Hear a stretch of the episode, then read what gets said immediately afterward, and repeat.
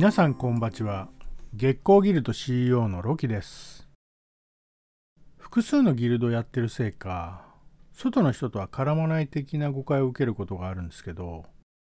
まあ制作は確かに内政でね、えー、外に出すことはないんだけどイベントとか交流とかは普通にやってるしプロジェクトはいくつかね外の人と組んでやってるんでもう全然全然あの要望があればね全然やりますし全然あの交流もしますよ。で外で付き合いのある人で最も変わった存在でね30分姫って呼んでる女性がいて毎回ちょっと30分だけいいっつって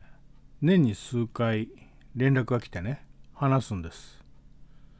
でそれも決まってズームで映像でつないでくる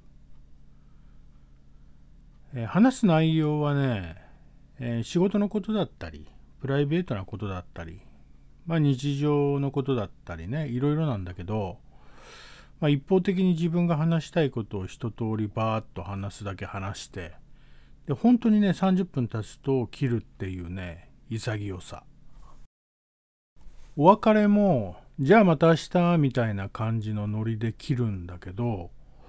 まあそれから3ヶ月とかまあ長い時では半年ぐらいまた音沙汰がなくなるっていうのをねもう78年くらいね繰り返してて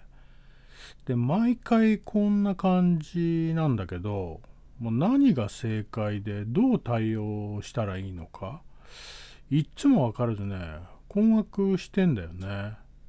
皆さんの周りにこんなやついます？で、前に一度、お別れが軽すぎない？これが最後になるかもしれないとは思わないの？って聞いたことがあるんだけど、だからよって彼女が言ったんだよね。さよならとかバイバイって言ったら終わっちゃう気がして切れなくなっちゃうから、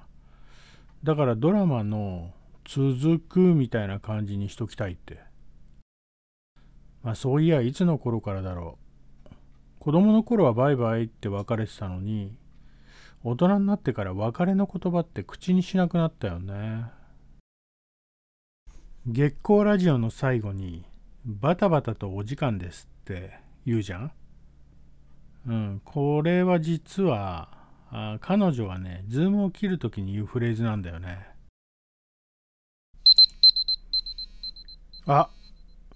バタバタと時間来ちゃった。切るね。じゃあね。さっき半年ぶりに Zoom で話しました。それでは参りましょう。月光ラジオ。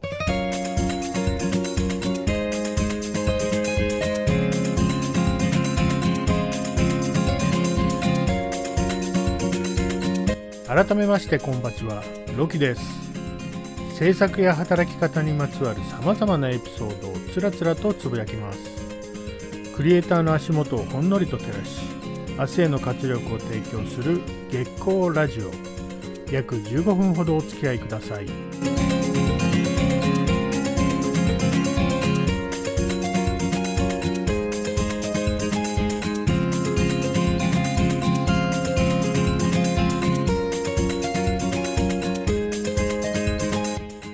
この番組は月光ギルド合同会社秘密結社キュリアス湯気島製作者の提供で愛媛県湯気島の月光スタジオからお送りします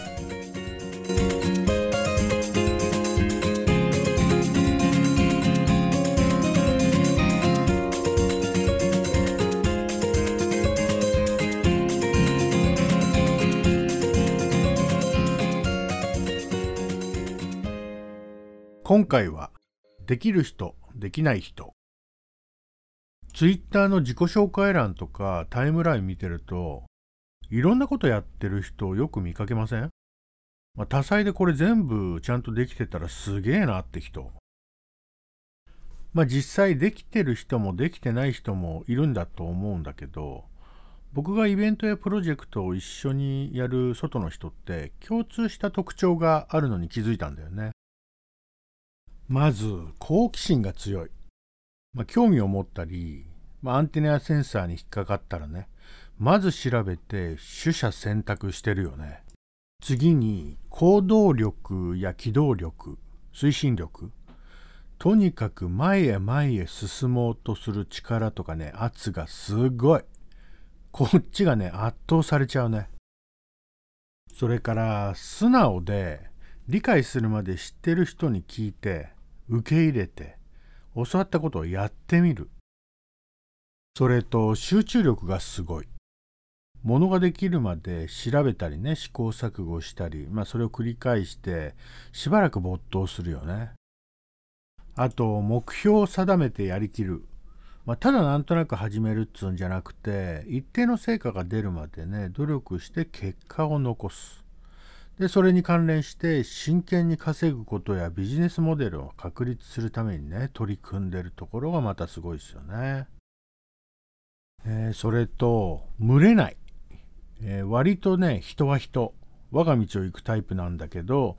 まあでも一匹狼ってことでもなくていつも周りにはね人がいて賑やかですね、うん、まあ見守ってもらってるっていう感じかな。でも秋っぽいっていう一面もあってね一定の成果とかね結果が出せてクリアしたりコンプリートできたら次へ行っててあれ？やめたの？ってこともね、結構ありますよね。まあ、こういう特徴があるんだけど、どうです？周りにこういう人います？なんか人間的で魅力的だと思うんだよね。で、こういう人って楽しそうに見えるじゃん。まあ、だからみんな集まってきて、えー、まあ賑やかでね、いい距離感で人に恵まれてるってよく言ってますよね。で本人は目立ちたいとは思ってないからあ好感持たれるんだろうな。一方あれこれたくさん書いてあったり手を出してるけどできてない人の特徴も実はすごい近いものがあります。できてない人の特性もやっぱり共通点が多いんだけどまずできてる人と共通してるのは、まあ、好奇心が強いし秋っぽい点。あとはちょっとずつずれてるんだよね。どんな感じでずれてるのかっつうと、まあちょっと上げてみましょうか。まあ行動力はあるけど、気持ちだけで、前に進めてない、空回りしているような状態とかあ基本的には素直なんだけど変なこだわりがね邪魔してて受け入れられないえー、集中ができてなくて、えー、まあ、人とか情報とかねいろんなものに影響されやすい、まあ、夢っつうか憧れに近いんかな、まあ、目標とか目的意識が薄い。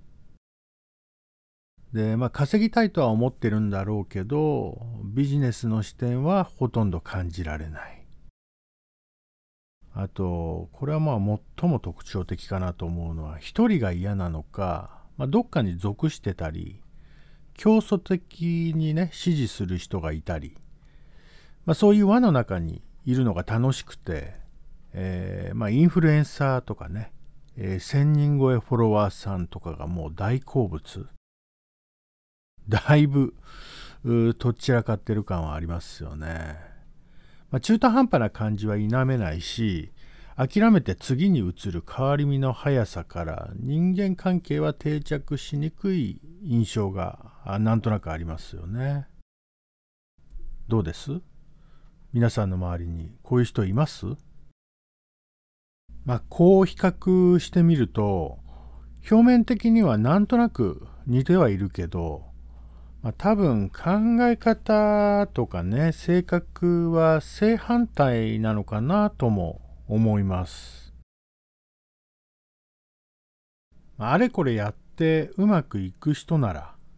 うまく立ち回れる人ならね一人でどんどん進めていくだろうけど、まあ、マルチタスクやうまく立ち回れる器用さも時間の使い方やね人との付き合い方もアンテナやセンサーの貼り方とか感度とかもね全てにおいてうまくいく人とうまくいかない人との違いっていうのは明確にあるんだろうなと思いますね。月光ラジオを聴いていただいている皆さんは果たしてどっちでしょうね願わくは前者のねできるクリエイターさんであってほしいでなんかやりましょうよって声かけてほしいですね。お早速お誘いの電話が。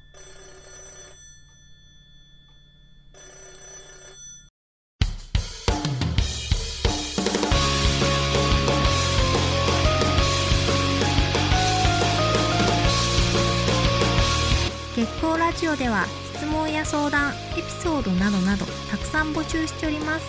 ロキのツイッターアカウントアットマーク BOOMAR13 アットマークブーマー13まで DM をお寄せください。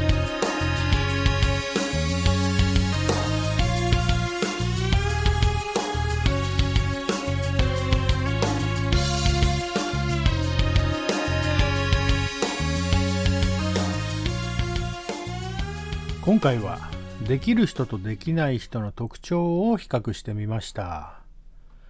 まあ、できる人はこちらもねいい刺激をもらえるし、まあ、一緒になんかねできるってことは単純に楽しいですよね、まあ、だから中の人にはねなってほしくないんだよね、えー多分それはできる人もそう感じてて、えーつかず離れずのね距離を保ちながら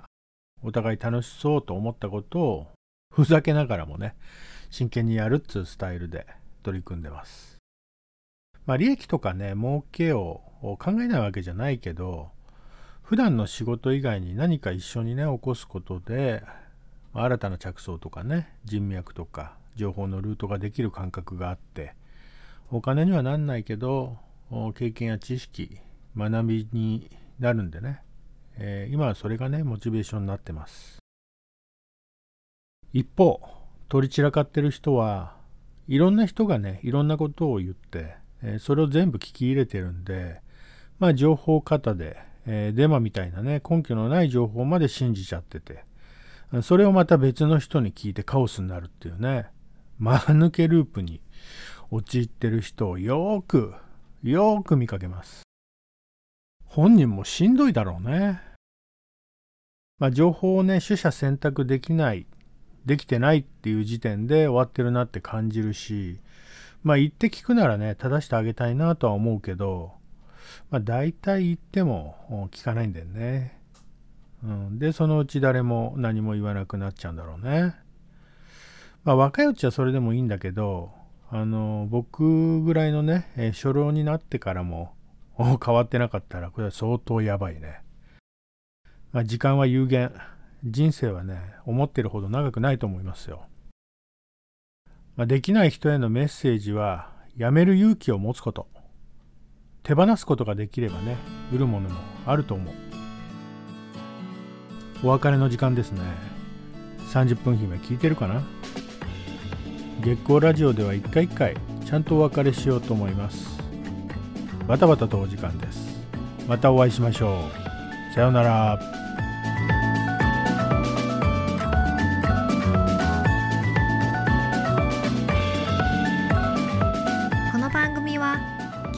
ルド合同会社秘密結社キュリアス